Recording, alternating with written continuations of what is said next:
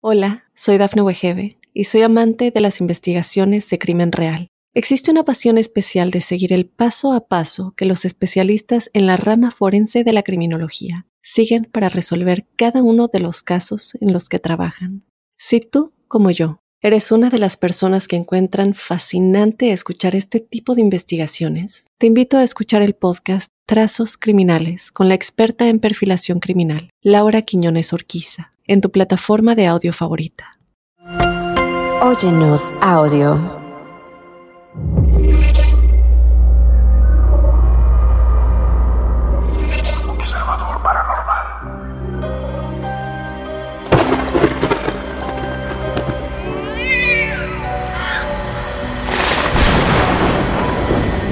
A lo largo de la historia, relatos de animales domésticos que parecen tener conocimiento de eventos futuros o que sirven como guardianes espirituales han intrigado a aquellos dispuestos a abrir sus mentes a lo inexplicable. Desde el fiel perro que vaga por la casa después de su fallecimiento hasta el misterioso gato negro que se desvanece en las sombras. Las historias de animales poltergeist toman formas variadas algunas son reconfortantes mientras que otras, sin duda, envuelven el alma en un escalofrío inexplicable.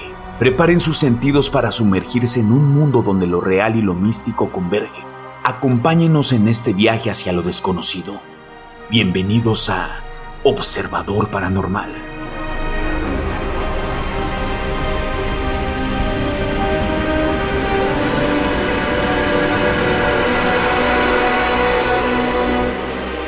Bienvenidas y bienvenidos a un capítulo más de Observador Paranormal.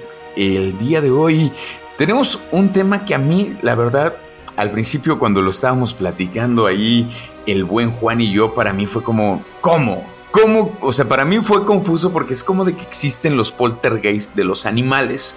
Pero bueno, ahí dentro de la plática, ¿no? La investigación y las, los videos que siempre es un gusto poder platicar y verlos con quien siempre me acompaña en los micrófonos, el queridísimo, y no por eso, este, no nada más porque lo quiero, es guapo, él es guapo porque, pues porque sí, y aparte guapo, inteligente. No, hombre, te voy a agarrar de representante. Pero por favor, mi queridísimo amigo Juan Manuel Torreblanca, ¿cómo estás, amigo? Pues ya dijiste que estoy bien guapo, ya con el ego guapo, arriba. Inteligente, este, misterioso, ¿por qué no? Místico. Eres un místico. ¿Cómo estás, amigo? Bien, cachorro. Pues bueno, muy contento de como siempre estar aquí contigo platicando de estos temas para todos nuestros observadores y nuestras observadoras. Tenemos muchas, muchas este, felicitaciones por nuestro podcast y muchos saludos. También les mandamos muchos saludos de regreso a todos. Estamos muy contentos. Vamos a, bueno, ya cumplimos un año y vamos a cerrar un año de estar haciendo este programa felices de hacer este programa para todos ustedes y pues vamos a continuar el año que viene haciéndoles más temas para todos ustedes y justamente como dijo Robin al principio, sí, eh, vamos a hablar de los poltergeist de animales, pero ojo, porque muchas personas ya a estos puntos yo creo que les movió el morbo de decir, ah, caray, ¿cómo de que existen los poltergeist de animales, no? No es que existan los poltergeist en sí de un animal, sino que también hay ciertos poltergeist que presentan estas características en donde animales misteriosos se presentan o se pueden llegar a ver mientras suceden este tipo de fenómenos. Son muy pocos, pero sí se dan. Sí, bueno, porque justo digo, si pudiéramos hablar de qué onda con qué es un poltergeist, los podríamos mandar a nuestro primer capítulo, ¿no? Si mal no recuerdo, sí, que, hablamos de los poltergeist. Exactamente. Pero igual estaría bueno, no sé, Juan, que pienses como hacer un poco el recuento de a qué se le considera un poltergeist. No sé, como para que igual y la gente que no tiene ahorita ganas de irse hasta ese primer capítulo y que igual y no lo ha escuchado, bueno, se lo recomendamos, pero un, un poco quizá hacer como eh, esta, digamos como una especie de regresión en el tiempo y recordar un poquito lo que, a qué se le considera un poltergeist, Juan. Recapitulando rápidamente para nuestros amigos observadores, el poltergeist, si tú lo defines, bueno, su nomenclatura, su nombre pues, está dividido en dos partes, polter y geist. Polter que es más bien golpe eh, o ruido y geist que es ánima o espíritu. O sea, son los espíritus ruidosos, los que nosotros conocemos como espíritus chocarreros, por ejemplo, de este lado en Latinoamérica, que son todos esos espíritus que le, le designamos para los ruidos extraños que oímos en nuestra casa o en algún lugar y la definición que existiría de estos fenómenos, hay categorías, hay grados de poltergeist en donde empiezan con ruidos muy sencillos y ya eh, termina, vayan a ver ese podcast porque definimos ese tipo de cosas, en donde termina ya incluso teniendo una comunicación con personas este tipo de fenómenos.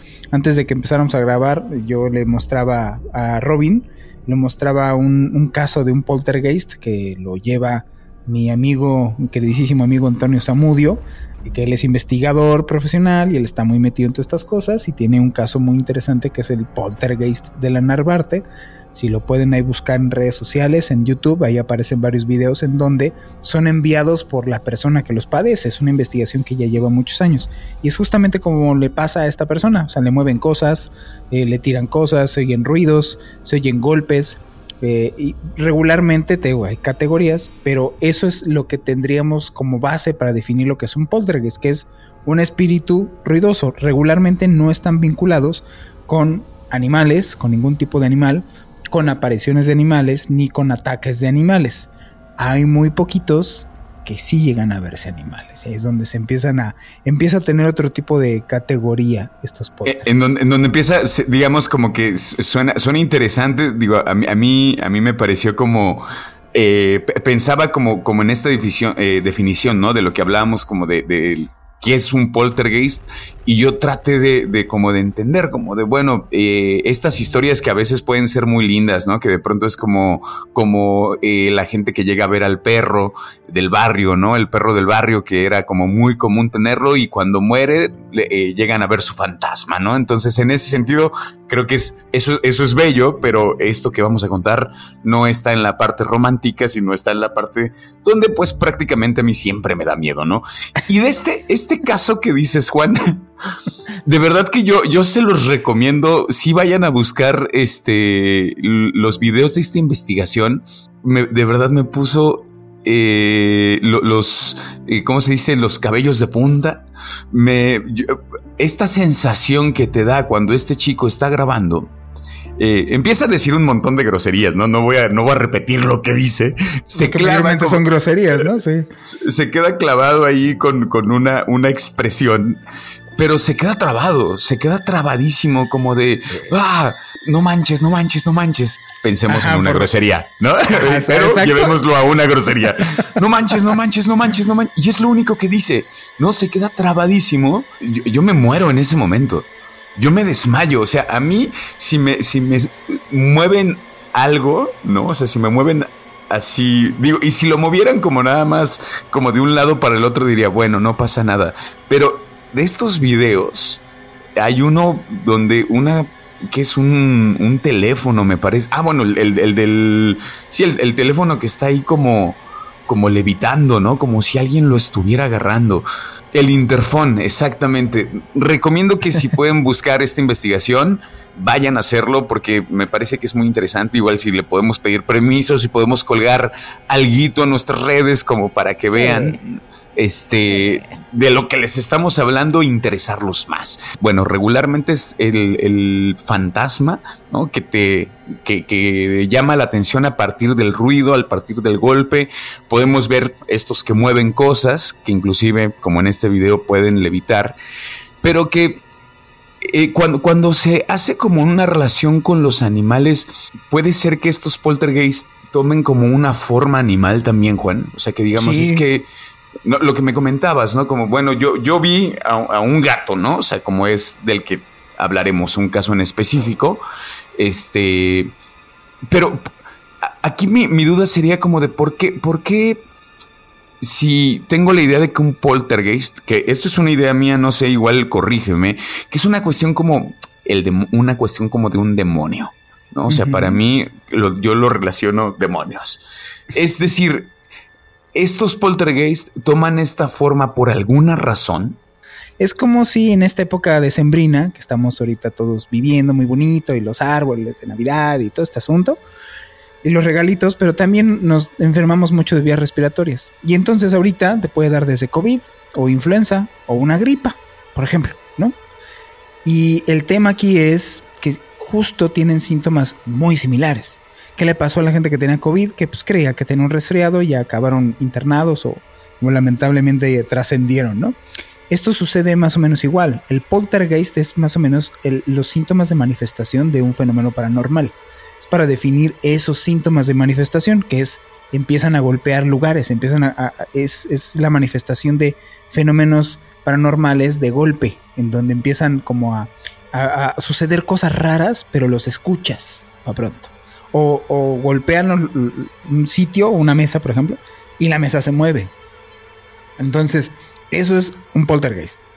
Ya que eso escale o que tenga otras bifurcaciones, es otra cosa distinta. Pero muchas veces, por ejemplo, un demonio o la presencia de una entidad de este tipo puede tener los mismos síntomas como la gripa, los mismos síntomas que un COVID. O sea, el demonio, imagínate que es un COVID y la gripe es un, espíritu por ahí.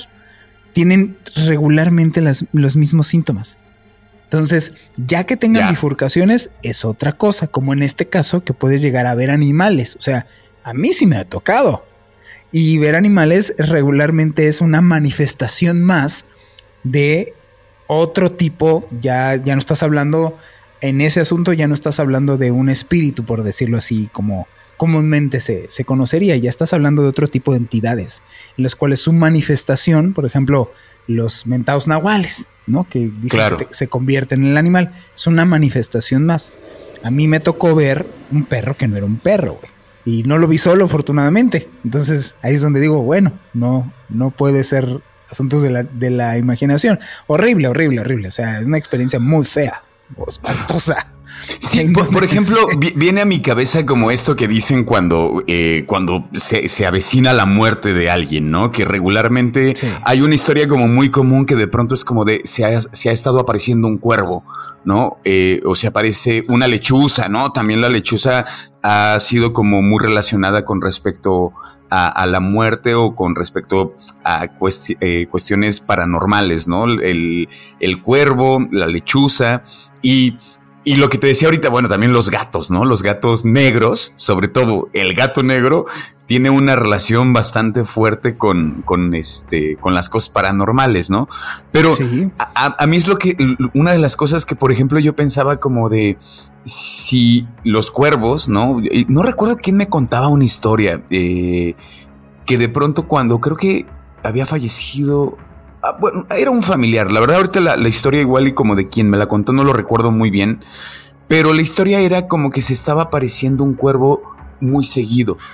Y eh, el familiar había estado como muy enfermo era como una cosa como muy curiosa, ¿no? Como en el sentido de que de pronto había, eh, no sé, volteaban a la ventana y estaba parado ahí el cuervo, ¿no?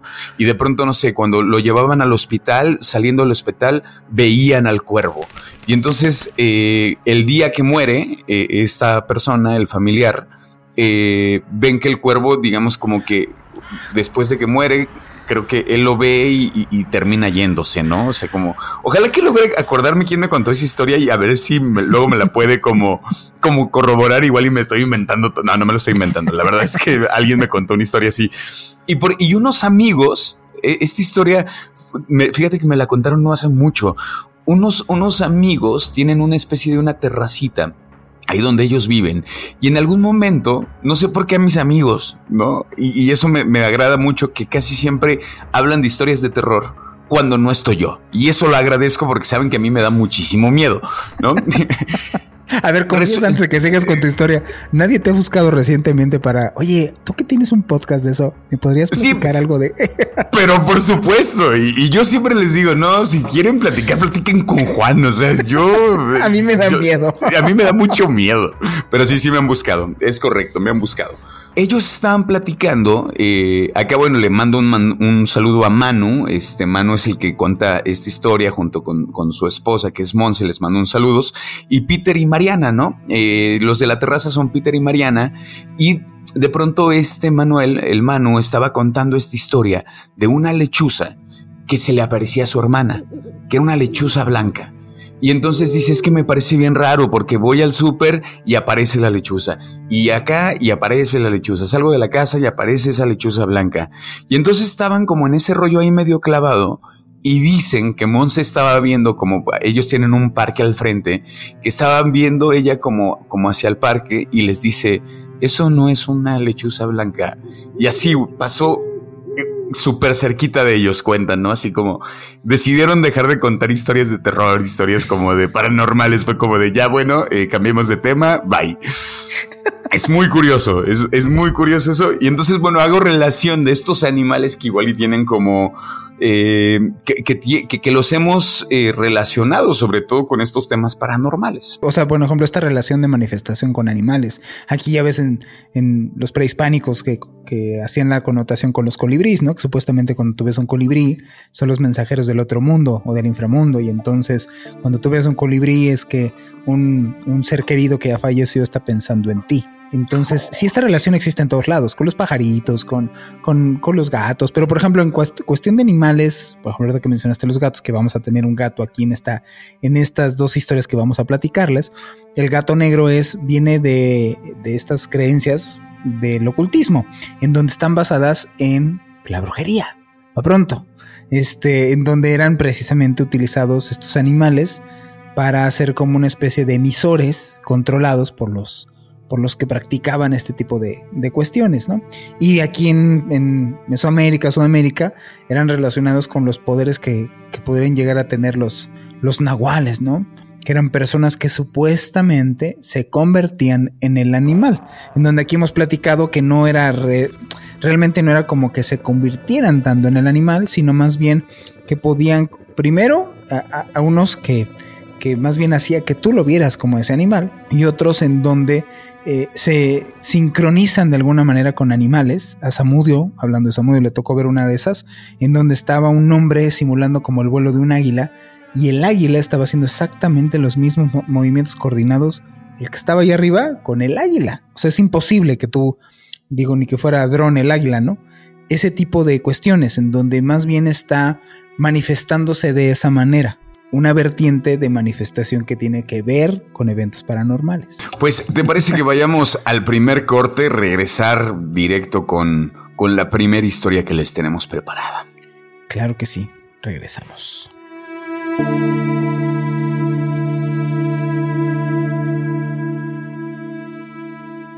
Hola, soy Dafne Wegebe y soy amante de las investigaciones de crimen real. Existe una pasión especial de seguir el paso a paso que los especialistas en la rama forense de la criminología siguen para resolver cada uno de los casos en los que trabajan. Si tú, como yo, eres una de las personas que encuentran fascinante escuchar este tipo de investigaciones, te invito a escuchar el podcast Trazos Criminales con la experta en perfilación criminal, Laura Quiñones Orquiza, en tu plataforma de audio favorita.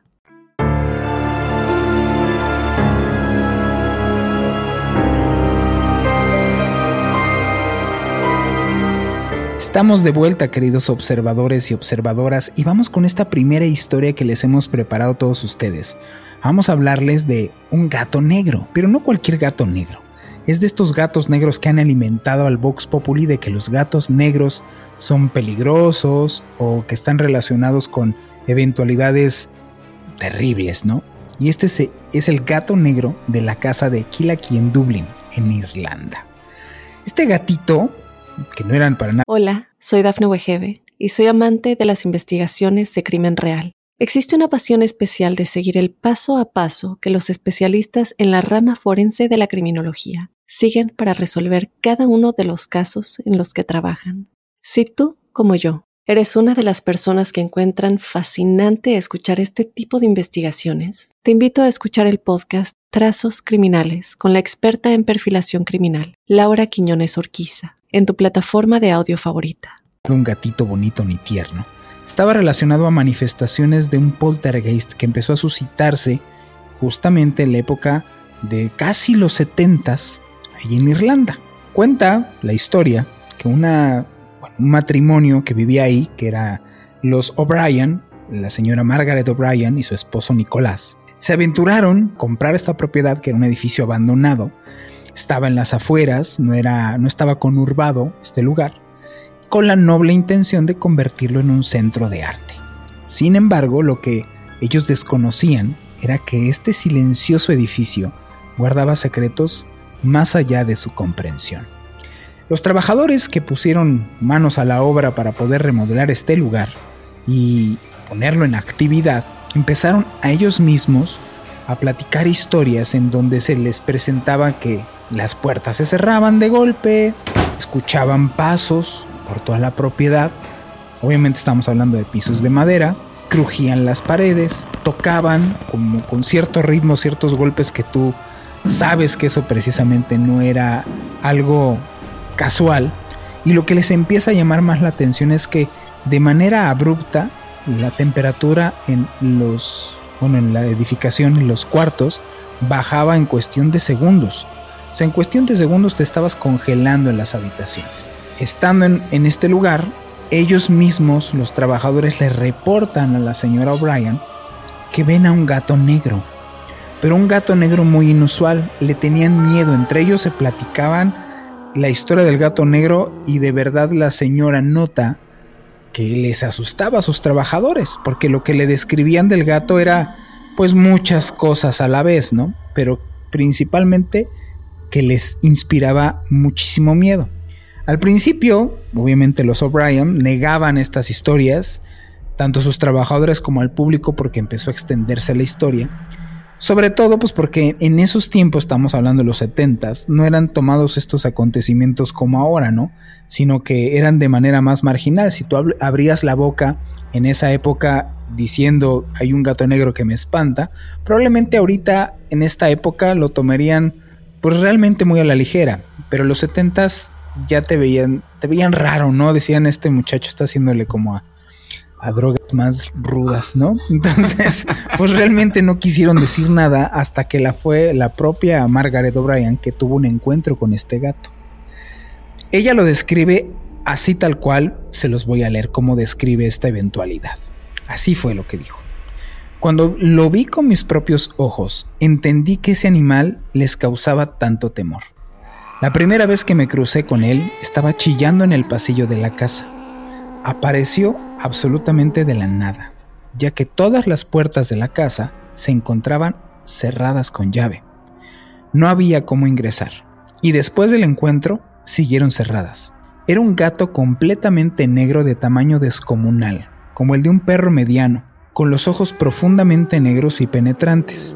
No transmitía la sensación de un gato convencional. Ya lo habían visto este menino, de hecho al día de hoy permanece cachorro permanece un cuadro. Hicieron la representación de este gato, un pintor pintó como era lo que había visto. Y es un gato que lo que, lo que, lo que decían era que no hacía una expresión normal de un gato. Parecía como era como un humano con un gato. Les pondremos en redes sociales cómo está esta pintura, porque sí es un menino medio extraño, ¿no? Ahí te va lo que le pasa al pobre pintor, porque hasta ahí no había quedado más que pues como, ay, bueno, es un gato que se mete, ¿no? O sea, estamos en las afueras y puede que exista un gato pardo por aquí, no sé, qué sé yo. Estamos hablando de Irlanda, en donde pues no hay muchos felinos de ese tamaño, como pudiera llegar a pasarte si vives aquí en Chiapas y se te mete un jaguar, ¿no? Claro. Este, no, estamos hablando de, de, Irlanda y en Irlanda no, no hay este tipo de características en estos animales. ¿Qué pasa después? Que un pintor llamado Tom McCasey pues pintando y decorando uno de los cuartos es el que se lleva la peor experiencia en estos encuentros con este fantasmagórico animal. Mientras él trabajaba con otras personas en un cuarto, los hombres le estaban ayudando a, decorar la habitación, a pintarla. En cuestión de segundos, como ya había sucedido antes, la habitación se tornó completamente helada y la puerta que hasta ese entonces había mantenido con llave por órdenes de la señora O'Brien, porque quería ver de dónde se estaba metiendo este gato, mantenía mayormente las habitaciones cerradas con llave las que no se ocupaban. Y por arte de magia se abrió esta puerta delante de todos ellos. Cuando se abre esta, esta puerta, eh, él ve, Tom, ve una figura tal cual sombreada parada en medio de la oscuridad cuando se abrió esta puerta, así lo declara él. Y él le dijo, pasa, te puedo ver. muy como envalentonado. O sea, él le dijo a la sombra, pues pasa, ¿no? Te puedo ver. Inmediatamente lo que esta sombra hizo fue un sonido gutural, como un rugido de un animal. Y estos, bueno, los tres, tanto los ayudantes de, de Tom, así como él, pues se fueron corriendo, ¿no? Pero antes de irse corriendo, entre los tres cerraron la puerta, que estaba muy pesada la puerta, la cerraron de un solo golpe, se van corriendo, él alcanza a voltear para ver cómo, o sea, para ver hacia atrás si estaba cerrada la puerta, la puerta estaba de nuevo abierta y en su lugar, ya con la puerta abierta, estaba este gato agazapado abajo, o sea, acostado, a media luz, pero ya traía los ojos rojos. Y atrás de este, de este gatito, gatote, había una sombra de una persona. Atrás del, del gato, ¿ok? Y esta sombra le dijo directamente a, a Tom, no, no me puedes ver, ni siquiera sabes quién soy. No, no. Y salieron pues corriendo, ¿no? Ya no querían regresar a trabajar, ya no querían este pues saber nada de la casa, ya no le quisieron terminar el trabajo a la pobre señora O'Brien. Entonces, pues se empieza a en esos momentos ahí en el 70 se empieza a correr el rumor de que en esta propiedad pues estaba pues una presencia que ni sabían, pues, obviamente el pintor se lleva su historia y le empieza a contar y a la señora Bryan pues no le convenía toda esta situación porque ya pues era un lugar público. Entonces ella no le convenía pues como negocio que tuviera un lugar encantado para obtener su galería de arte, ¿no? Ah, claro, claro, que era, que era una galería de arte, por supuesto. Por eso esta historia de, cuando los actores llegan, ¿no? Hay, una historia por ahí de unos actores. Este. Eh, sí, porque se calma. O sea, ¿le ah, hace la señora? Manda a exorcizar, ¿no? Exactamente. Exacto. Sí, manda a exorcizar y como que se calman un poco las cosas, como que dicen, bueno, a ver, si no, por, eso ella decide, yo, yo, me imagino que después de este evento del pintor, decide exorcizar y, dice, bueno, eh, que las cosas se puedan calmar. Y fue entonces después cuando esta historia de los actores, Así es. Que, es. que los actores son, son terribles. Son terribles. Dicen por ahí, ¿verdad, cachorro? que unos se ponen a leer libros y otros se ponen a jugar ouijas. Es lo que te digo, es lo que te digo. Platícanos esa parte en donde sí, se bueno, ponen a jugar con ouija. Resulta exactamente que, que un grupo de actores comienzan a jugar Ouija, digamos, como de manera recreativa. ah, bueno, pues vamos a jugar a ver si es cierto. Y, y pues prácticamente eh, lo, estaban haciendo como en, un son de broma y como un poco como para eh, hacer estas bromas de, de, aprovechar, ¿no? Aprovechar la historia del lugar que tenía pues a, su, a su fantasma y como todo lo que pasaba dijeron, bueno, ¿por qué no jugar de forma de, forma muy, muy light, ¿no? Pero lo, que realmente es que ellos no, no, alcanzaron a percibir, ¿no? Como lo que hemos dicho de, de cuando si no le sabes, mejor no le muevas, o sea, de verdad que a veces parece tonto, ¿no? ¿Sabes? O sea, me parece como si el, si el niño es risueño y le haces cosquillas, pues como, ¿cómo no quieres, mi hermano? Pues, Entonces, pues es que se basa en incredulidad, pues digo, aquí hemos platicado tu historia del libro pues es que es así de, ay, en serio. Es el clásico así de, ay, en serio, a ver, préstame el libro, no pasa nada. Y ándale, güey. Esto yo creo que les pasó igual.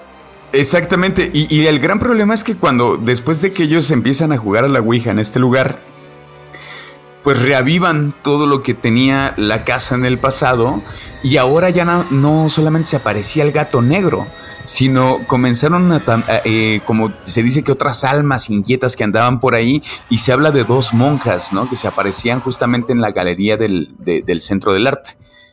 Sí, o sea, se empezó a aparecer otra vez el mendigo gato negro, pero ya también se aparecían otras, otras entidades ahí. Oye, y, al final, ¿qué onda con este lugar? O sea, eh, eh, ¿resultó bien? ¿Resultó mal? O sea, como, como sí funcionó, no funcionó. Pues después de eso, ya porque la señora, pues ya estaba desesperada, ella pues, tiene un lugar que era, pues, quería realmente que funcionara como lo que ella había pensado. Ella no quería hacerse publicidad porque estaba apareciéndose un gato, ¿no? Entonces lo que ya en ese entonces había, había como buscó como solución, porque si había hecho el exorcismo y no había funcionado, pues entonces le ocurrió llevar una medium. Una medium famosa, más o menos en esa época, que era Sheila St. Clair. Y Sheila St. Clair la lleva a este lugar y lo que ella le dice le saca más de onda, que esto está muy relacionado a lo que le vamos a platicar. Porque no solamente es ella, ella como lo que realmente a veces sucede en estos encuentros paranormales, que uno supone, ¿no? A mí me ha tocado las veces que yo cuando estaba en campo, la gente te dice, no, es que aquí hay dinero enterrado y está el charro negro, la, la, viuda, la llorona, los teletubbies, Bob Esponja. Están todos ahí, ¿no? O sea, la gente supone su historia o supone que es lo que realmente está enfrentándose. Lleva esta medium y lo que le dice, no, aquí el problema que existe es que hubo dos mujeres aquí que ayudaron a hacer rituales oscuros, a hacer misas negras aquí. Hay dos personas que están vinculadas a, esto, este, y ella dijo, o sea, del, nombre que ella suelta, es un club que existía precisamente en Irlanda relacionado a este tipo de, de cultos. Pero para no adelantarme, lo que se descubrió, que ella indicó en qué lugar, se descubre un esqueleto de una persona enana bajo el suelo de la cocina, junto con una estatuilla de bronce del diablo, así tal cual. Esta, esta organización, por decirlo así, la Hellfire Club, que es, una, pues es un club que se origina justamente en el siglo XVIII, que hacían prácticas, pues, para pronto, ¿no? Satánicas. Entonces, esta señora, esta medium, le dice, esta situación está sucediendo por esto, y desentierran, le dan, digámoslo así, el, santo sepelio al enanito que encuentran y las manifestaciones cesan. Resulta que termina, digamos, positivamente. Al día de hoy este lugar es un restaurante, ya no es galería de arte y tienen colgado en este restaurante el gato negro, la pintura del gato negro de Kilaki. Eso es lo que yo no logro comprender. O sea, sí. ¿Por qué carajo tienes el, cuadro del gato negro que está horrible, no? Se los vamos a poner ahí en, en las redes. Me parece que es horrible. Es como. Como. Ya, quítenlo quítenlo, pongan, pongan, no sé, pongan ahí un póster de observador paranormal. pongan estas clásicos pinturas de los perros jugando póker. Eh, ándale, ¿por qué no? ¿Por qué no? Así de el gato, pero al menos el gato jugando póker, ¿no? Acá reportiendo. exactamente, ahí como. Que ya que la actualicen. Un poquito más amigable, o sea, es como, ¿quieres ir a comer? No, gracias. no, no, es como que mejor me, me cae del, del, diablo la comida. me parece terrible una publicidad bastante. Digo, sé que tú irías, irías a ese lugar. Claro, definitivamente. son de los lugares que si yo en algún momento, que ojalá y se me haga cachorro, yo en algún momento llego a vivir del otro lado, tú sabes que voy a ir para allá. A este lugar también me voy a ir a desayunar, a echarme ahí unos, un desayunito, a ver si, si veo al gatito al...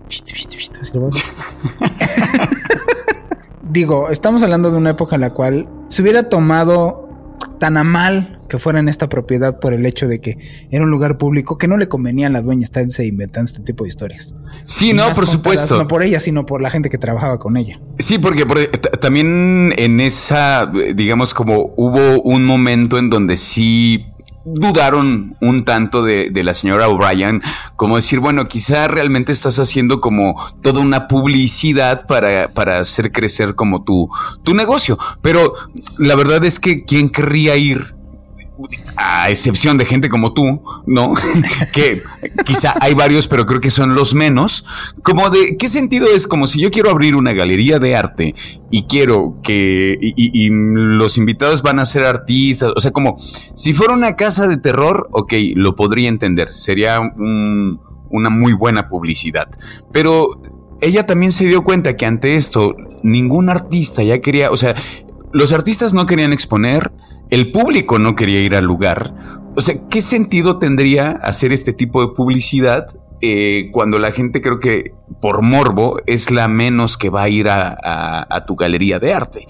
Entonces, no, no le encuentro, sí, yo no le encuentro ningún sentido como de, ah, sí, la señora O'Brien dijo, me voy a inventar toda la historia del gato Y, luego, bueno, cuando encuentran este, a este cuerpo del enano, cuando se, se, dice que también empezaron a aparecer dos monjas, toda esta historia de, de estas mujeres que ayudaron a hacer los rituales, es como de, uy, o sea, ese, ese lugar me imagino que está cargadísimo.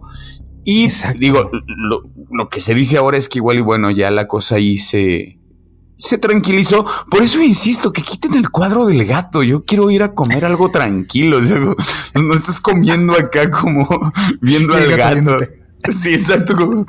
Te puedes quitar, por favor, mi hermano. Ahorita, como ya es un restaurante y se le hizo toda esta leyenda, vivimos otras, otros tiempos, otra época, cachorro. O sea, ahorita justamente yo sí sí creo que pues la mayoría de las personas van a irse a este lugar a desayunar por la leyenda del gato, se van a querer tomar su, su foto como muchos influencers al, al, lado del cuadro del gato. Entonces, pues sí, más bien ahorita ya e, esta dinámica sí funciona.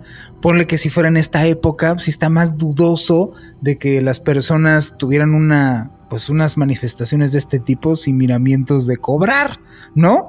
Que en esa época, pues la verdad es que la señora no, no estaba como ahorita, no había influencers, no había redes sociales, le hubiera, le afectaba más de lo que lo ayudaba. Ahorita, pues pueden ayudarte. O sea, es como ahorita, nosotros tenemos aquí, por ejemplo, en Aguascalientes, ¿no? Me tocó a mí conocer el mentado Castillo Douglas, que pues aquí en Aguascalientes todo el mundo conoce el Castillo Douglas. Para todos nuestros amigos en redes sociales, busquen ahí Castillo Douglas.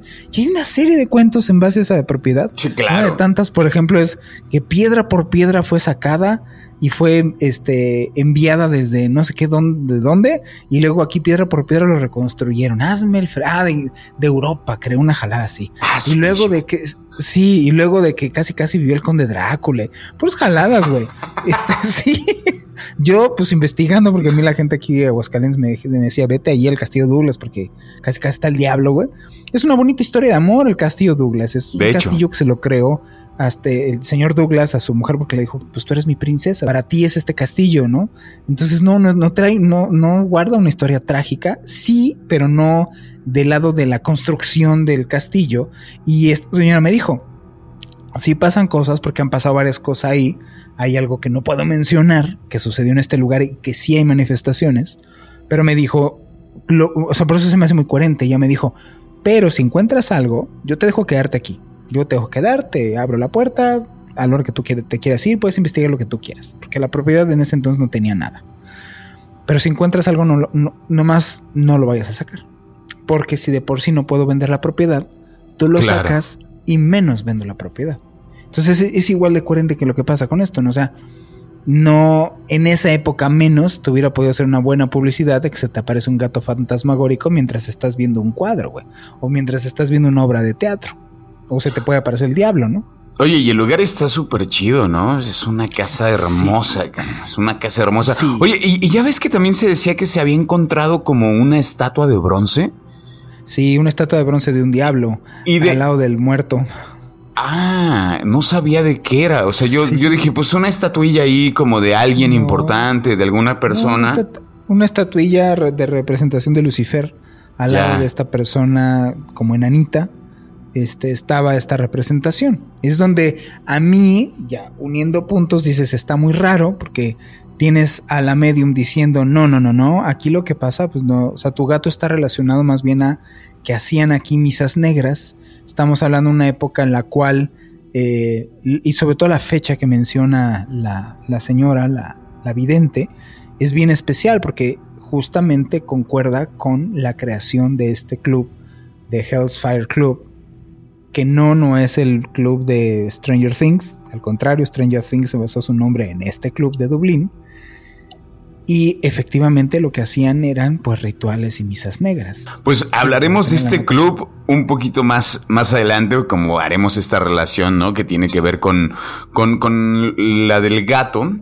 Este, pero hablaremos de esto un poquito más adelante. En este momento nos vamos a un a un corte y regresamos.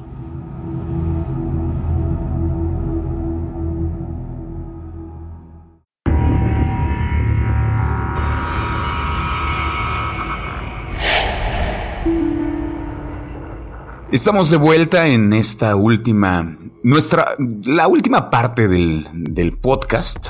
Y bueno, cerramos con, con esta historia eh, que es el poltergeist de Epworth. Y esto, bueno, sucede en el siglo, en el siglo XVIII, que es una casa parroquial en Inglaterra. Se convirtió en, en un escenario donde pasaron, o sea, fueron como muy perturbadores los disturbios que tenían que ver con los poltergeist.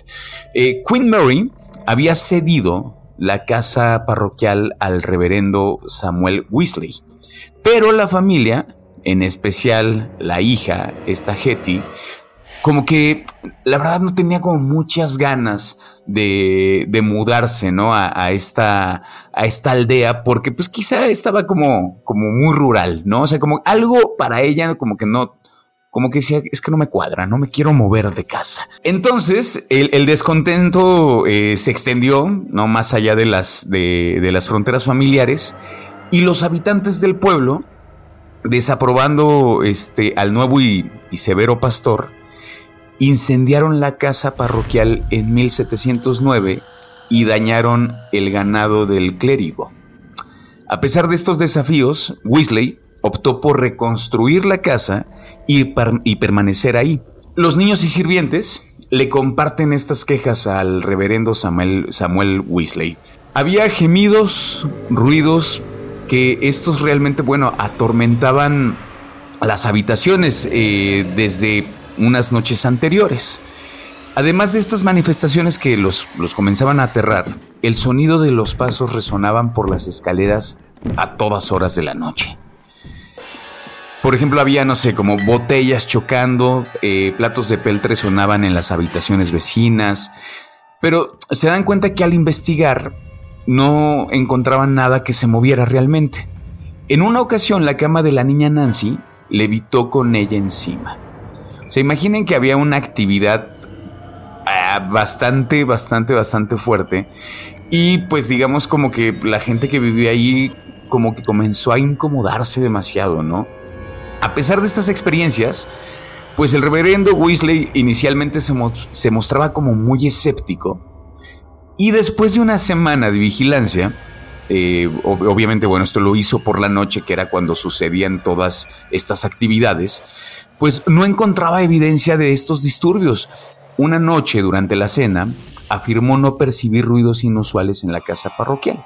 Con cuatro hijas adultas que comenzaban a recibir pretendientes, la atención aumentó. Una de las hijas expresó su deseo de que el, fantasma asustara a su padre.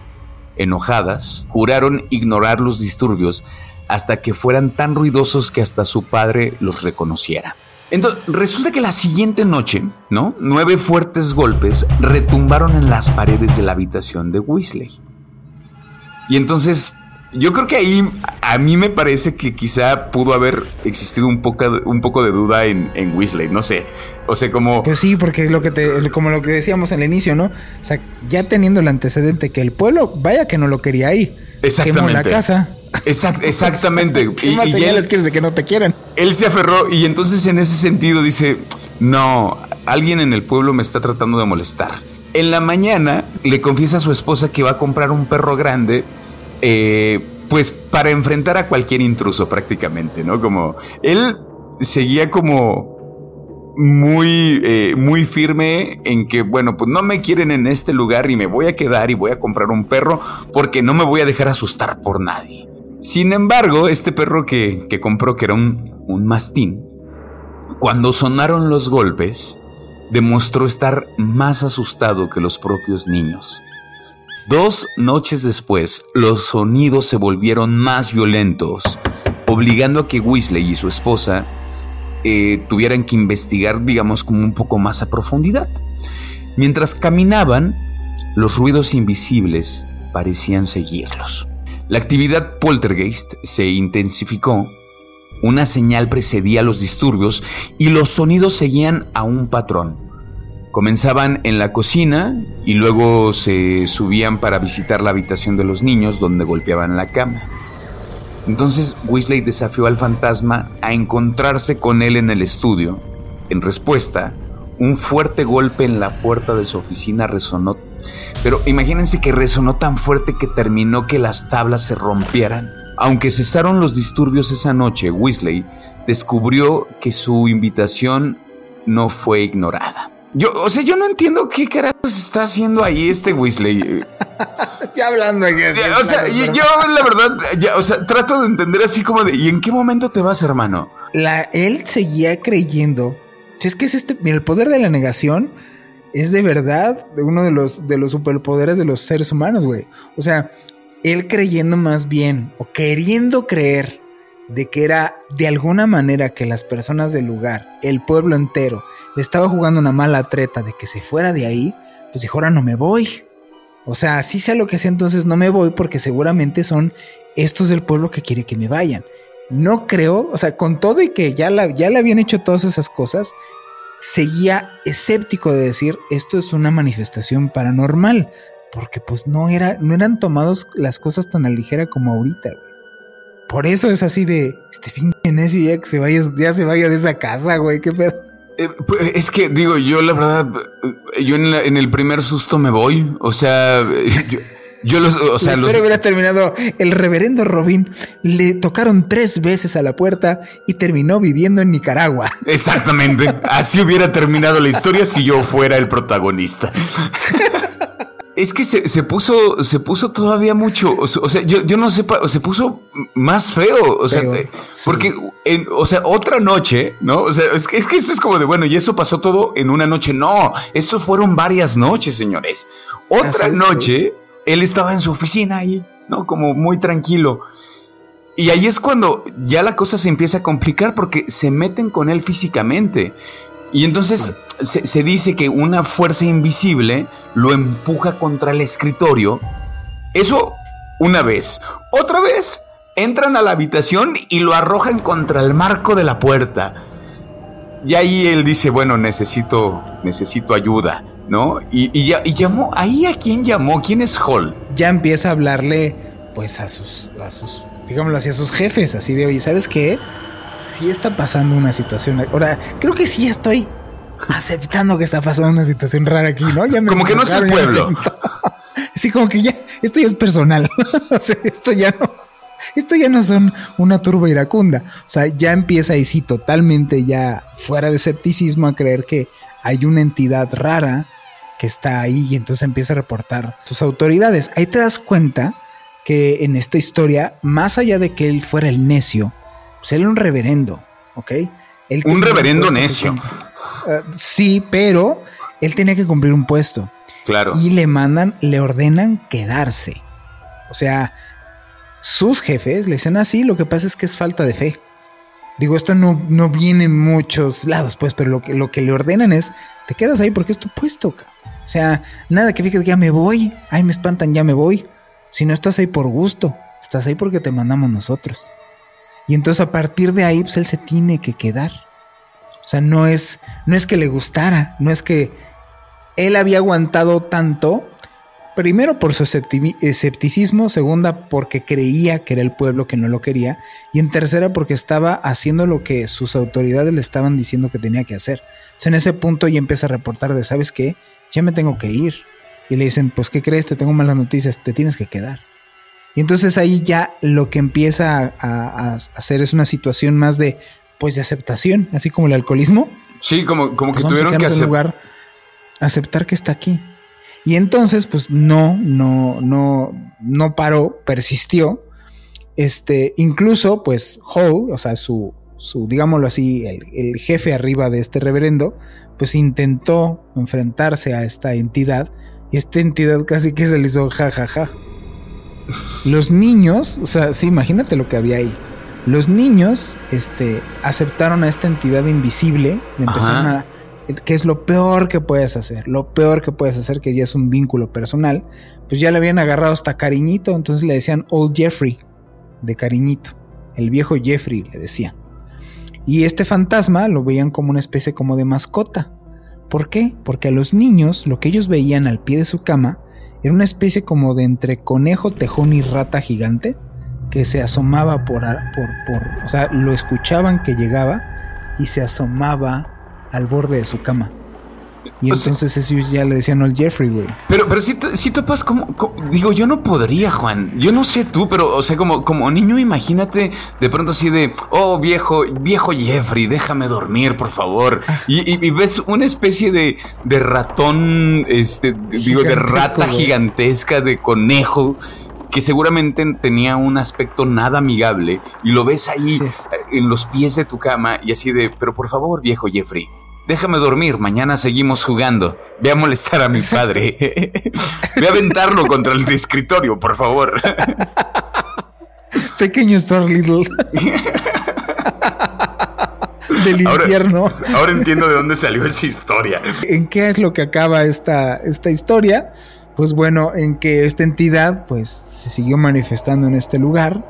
Y Old Jeffrey, que era irritable, pues se volvió parte de la vida cotidiana de esta familia. La entidad nunca se manifestó realmente directamente, pero fue adoptada de adoptada formas diferentes. Lo veían a veces como un conejo, como un tejón, cambiaba de forma, lo veían como un roedor en sí. Imagínate qué habrán visto. ¿Qué habrán visto en este ¿no, güey? Pero bueno, este, bueno, y esta comunicación, no hubo comunicación tal, tan clara con este poltergeist, porque generalmente ya la siguiente fase que existe con un poltergeist en comunicación, que hablaremos en otro episodio de estas manifestaciones, es con toquidos, en donde tú ah, tocas y te responde el poltergeist. En esta ocasión, pues ellos hacían las preguntas, pero esta, esta entidad no le interesaba establecer comunicación. Y de repente, a finales de enero del 1720, cesó toda actividad. No se sabe por qué cesó, no tienen la más remota idea. Unos dicen que sí fue el pueblo, otros dicen que, que pues sí había algo, una entidad ahí rondando el lugar. El chiste es que al día de hoy, pues ese lugar, pues se mantiene justamente como la rectoría.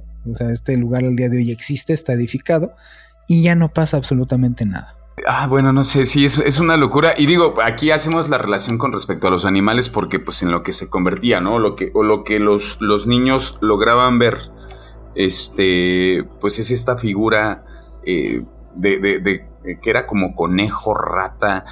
Y bueno, pues, eh, y les íbamos a hablar un poquito de, este club, eh, el, Club del Fuego Infernal. Porque bueno, finalmente se hace esta relación con esta primera historia, ¿no? Con la historia del gato. Sí, con la del gato y con todas, cachorro, porque Inglaterra es un lugar que tú sabes que yo quiero ir. Digo, he, ido, pero muy breve, no, no, he, no tenido la oportunidad de como de explayarme en estos lugares. Y es un lugar preponderantemente paranormal. Y lo que pasa es que también tiene que ver mucho relacionado el ocultismo a las sectas ocultas o sectas que proliferaron de ocultismo en este lugar este tipo de manifestaciones que tienen que ver con animales también está muy relacionado a que muchas sectas aquí se pusieron a hacer muchas cosas, así como lo, que tuviste del gato. El gato era solamente una manifestación de una entidad más complicada, o más compleja, por decirlo así. Y este rollo, pues realmente no creo, sinceramente, hablando ya en, en un plano no tan fantasioso, sino vamos a hablar en un plano un poquito más, no sé, perceptual, ¿no? Realmente es que tu cerebro no es que sea un tejón, una rata o un gato, sino es tu capacidad de interpretación de tu cerebro de lo que está tratando de analizar y no entiende. Y entonces es tu capacidad interpretativa, que es lo que han relacionado con este asunto de los nahuales, que realmente no es que el, nahual se convierta en el animal, sino él más bien te hace percibir de que es él un animal. Entonces, yo siento que va precisamente muy relacionado a todas estas, pues estas logias, estas, estos clubs ocultistas que se pusieron a levantar así como Lester Crowley y acabaron con el monstruo del lago Ness. Eh, este tipo de entidades con pues, múltiples manifestaciones. Por eso sí hay una relación con la mayoría de todos estos casos en Inglaterra.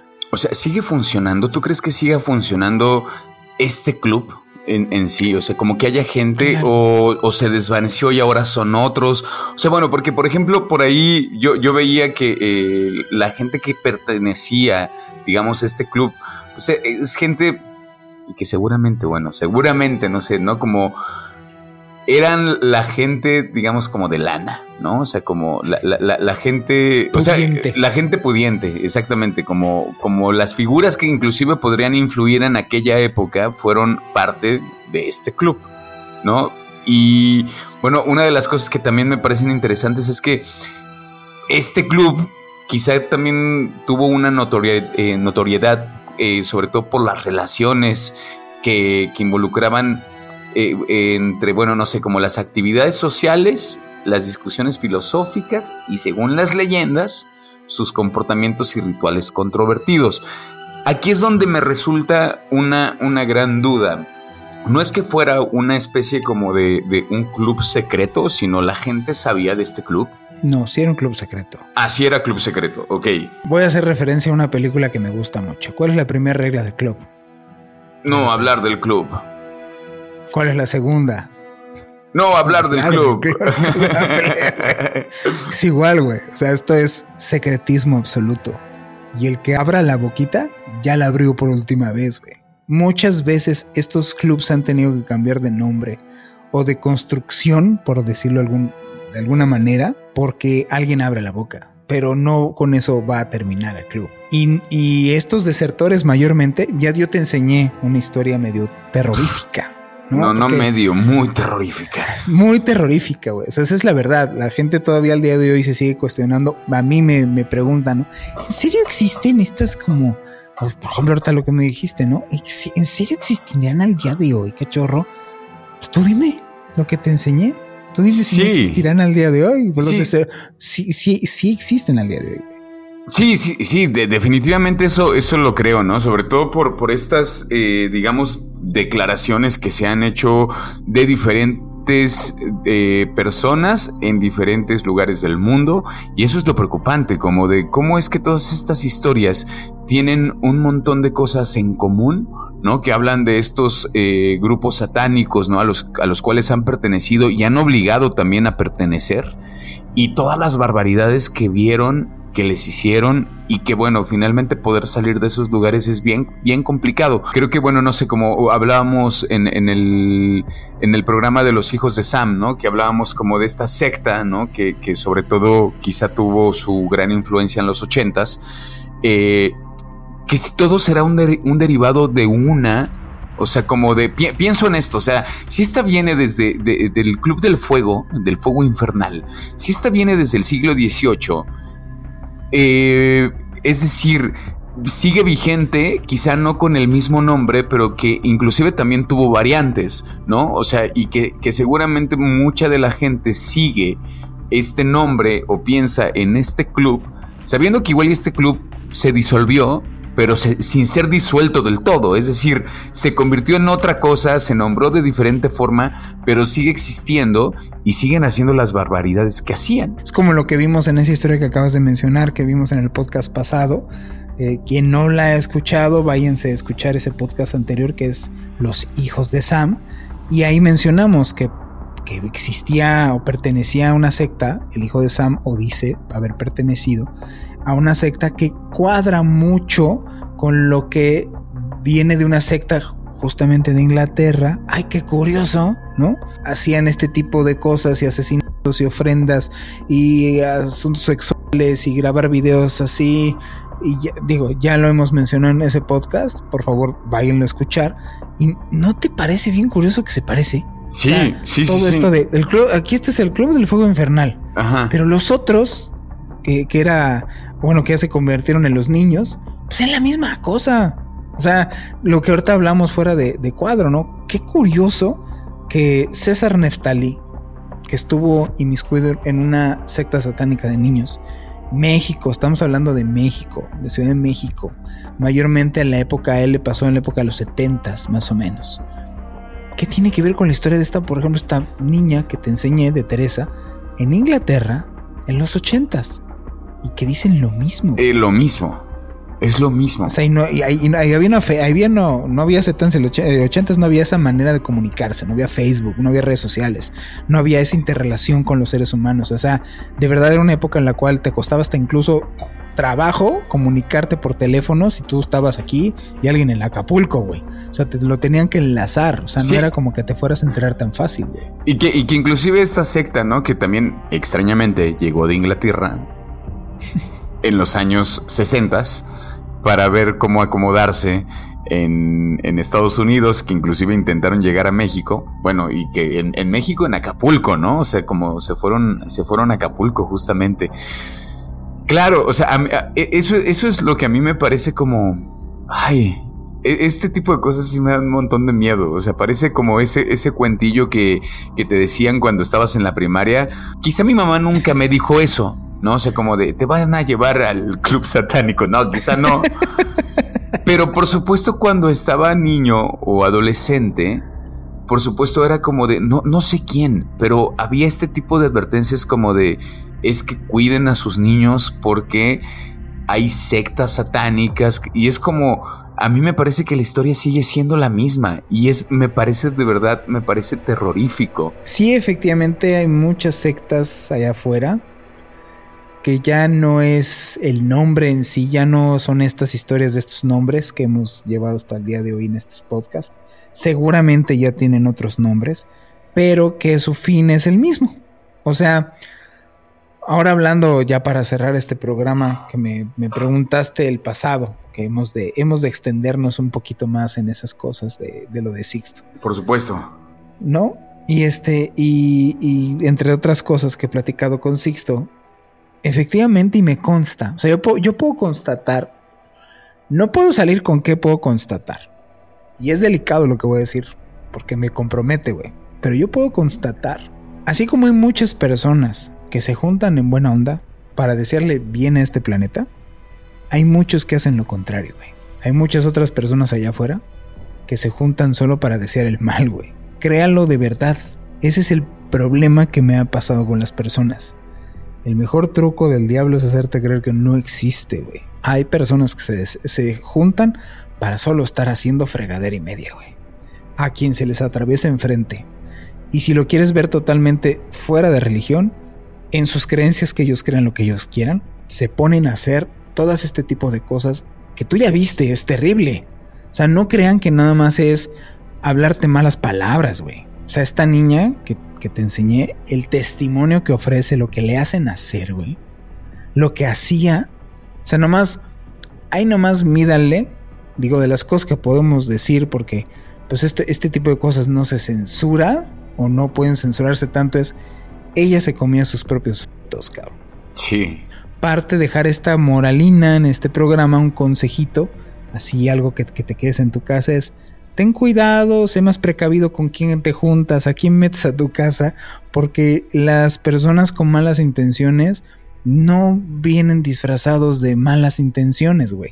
O sea, alguien que realmente tiene el corazón podrido no se lo va a saber tan fácilmente. Al contrario, puede pasar tan desapercibido que lo puedes llegar a ver como una persona bien benevolente, güey y no sabes el lado B que puede llegar a tener esa persona. Con esto no es que desconfíen de todos, pero que tengan sus precauciones sobre todo con sus hijos. Porque yo sé que este programa lo escucha, pues si nos escuchan chavos, chavos que nos escuchen, tengan cuidado con quién se junten, diría mi abuelita. Y los papás de los chavos es sí tengan un poquito más de foco rojo en ver quién se está juntando con, pues con, con sus hijos, porque sí es, sí es alarmante, de verdad, bien alarmante, güey. Sí, sí existen. Sí, qué, locura. Bueno, pues, pues creo que llegamos al final de este episodio. Y yo la verdad estoy muy, pero muy contento y muy agradecido con toda esa gente que nos ha etiquetado, eh, haciéndonos notar que somos parte de, de sus días, que somos parte de, no sé, de sus mañanas, de sus tardes o de sus noches, pero que es notorio porque estamos ahí en los primeros lugares de sus listas de podcast y yo quiero agradecerle de verdad a cada una de esas personas que nos etiquetó, que se dio el tiempo, porque justamente también hasta para eso hay que tener un poquito de tiempo y yo les agradezco. La verdad es que estoy muy contento, estoy muy feliz. Fue una semana donde me emocionó mucho todas esas personas que nos estaban compartiendo y y que es bien bonito, que de pronto yo soy, hay algo que yo te he dicho, Juan, ¿no? De pronto también hasta soy escéptico en la gente que nos escucha. Yo digo, ¿quién se va a poner a escuchar este par de locos? Hasta en eso soy escéptico. a veces no oye ni mi familia, no me oye. mi, mi mamá, mi otras con tus cosas, muchacho. Entonces, quiero agradecerles, la verdad, a toda esa gente que se tomó el tiempo, que, que nos hace saber que somos parte de, de, sus vidas. Yo quiero agradecerles a todos ellos. No sé si hay saludos esta vez, mi queridísimo Juan. Pues quisiera cerrar más bien como ya vamos casi a, a, terminar este año. Eh, este podcast pues sale a mitad de este diciembre, güey. Entonces ya nada más tendríamos un podcast más para cerrar el año. Así es que lo que me gustaría mucho es aprovecho el espacio para todos ustedes observadores y observadoras, qué es lo que quisieran ver más en este programa. O sea, yo lo que quisiera es que ustedes nos dijeran qué es lo que quisiéramos acá platicar, qué es lo que ustedes quieren escuchar de, algún tema. Eso es lo que quisiera que nos mandaran y sobre todo también qué otro tipo de dinámicas, qué otro tipo de contenidos. Yo me di cuenta con esto de Sixto que la gente también quiere ver, este, pues, digo, digo, las cosas que platicamos. Entonces, si ustedes quieren que me lleve a Robin a, una, a un lugar ahí con Samudio, Póngale, póngale. Si la gente dice, llévate al Robin, yo voy. Juro que si la, si la, gente dice, Robin, Robin, acompaña a Juan, por favor. Voy, yo voy. Mira, güey. Yo, tú sabes que fui a ver a, Samudio, Antonio. Ajá. Y íbamos, íbamos a hacer una dinámica. Yo iba a ir a su, a su estudio, a, bueno, a, la agencia, a grabar, a hacer una entrevista, tanto él a mí, yo a él, en fin. Y entonces no se pudo por ver circunstancias. Y me dijo, Blanca, vamos a hacerlo mejor, porque no mejor hacemos esta entrevista, pero nos vamos a la casa de los 400 a hacerla, güey. Y hacemos un recorrido, platicamos, este, y mientras recorremos este lugar, pues vamos, vamos platicando del tema, güey. Entonces va, si las personas están interesadas en ver sufrir a Exacto. es más, mira, vamos, vamos a hacer esta dinámica, ¿no? Este, que no se llame la dinámica de quieres ver sufrir a, sufrir a Robin, que se llame la dinámica de no nada más tú, igual podemos hacer que en nuestro público exista alguien que diga, va. A mí sí me gustaría, obviamente, pues las condicionantes, lamentablemente, sí tendría que ser que pues vive en México, al menos. Claro. Que pueda transportarse, porque esto sería en Ciudad de México, y que pueda transportarse a Ciudad de México y, también si nos quiere acompañar un día de convivencia contigo, conmigo y que vayamos a esta casa a los 400 con Samudio. Ándale, estaría súper chido, estaría chido. Estaría mejor, ¿no? Entonces a las personas ya, ya podremos, ojalá en algún punto extenderlas a otros lugares, ahí a Chile con Pam, en, en fin, en otros lugares en Sudamérica o en Estados Unidos, en donde hagamos lo mismo, nos vayamos nosotros, hagamos una dinámica que nos acompañe a alguien en un lugar así, platicamos y nos conozcamos, pues igual lo podemos hacer en esta, ¿no? O sea, que vaya con nosotros vayamos ahí con Samudio, platiquemos, veamos un lugar que es estar realmente en un lugar con actividad, porque muchas cosas, te lo aseguro, cachorro, aquí te lo digo, muchas cosas vas a estar después durmiendo tranquilo, güey, porque es más los demonios que uno trae en la cabeza que los que realmente existen allá afuera, güey. Entonces, que sirva de una experiencia para ti, invitamos a alguno de nuestros observadores o observadoras, los llevamos a esta dinámica, hablo con Samudio, nos conocemos y convivimos un ratito, ¿cómo ves? Me parece buenísimo. Yo estoy puesto. Estoy muy puesto y pues nada, porque estoy muy contento. Es día de estar contento porque grabamos podcast, porque la gente está ahí y pues nada. Yo les mando un beso y un abrazo a todos y cada uno de ustedes. En verdad, te los digo sin dientes para afuera, están en mi corazón, nos han hecho que nuestra vida sea bien bonita, que cada día sea más fácil estar ah, sobrellevando los problemas que cada uno de nosotros traen, así como ustedes me dicen a nosotros de que nosotros les hemos ayudado que su día sea un poquito mejor. Créanme que tanto a Robin y a mí, se los digo a ustedes, han hecho que nuestros días sean más pasaderos, sean mejores, que aunque tengamos un problema, una bronquita por ahí que todos tenemos allá afuera, en este mundo material, este, pues nosotros hemos sobrellevado nuestros problemas gracias a todo el cariño que nos han mandado. Así es que de todo corazón, en serio, de verdad, muchas gracias. Nosotros nos encontramos en el siguiente episodio. Mi nombre es Roberto Belmont. Mi nombre es Juan Manuel Torreblanca y nos vemos en el siguiente Observador Paranormal.